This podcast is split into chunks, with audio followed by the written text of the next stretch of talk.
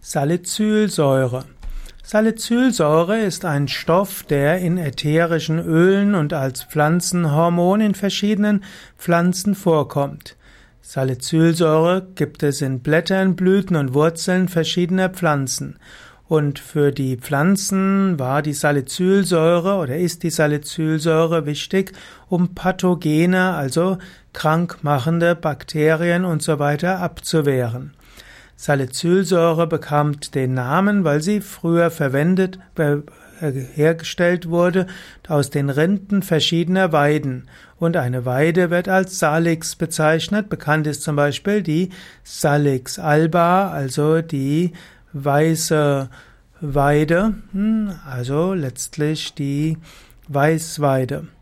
Ja, die Salicylsäure hat eine Wirkung entzündungshemmend und analgetisch. Besonders bekannt ist ja die Acetylsalicylsäure ASS und bekannt auch unter dem Markennamen Aspirin.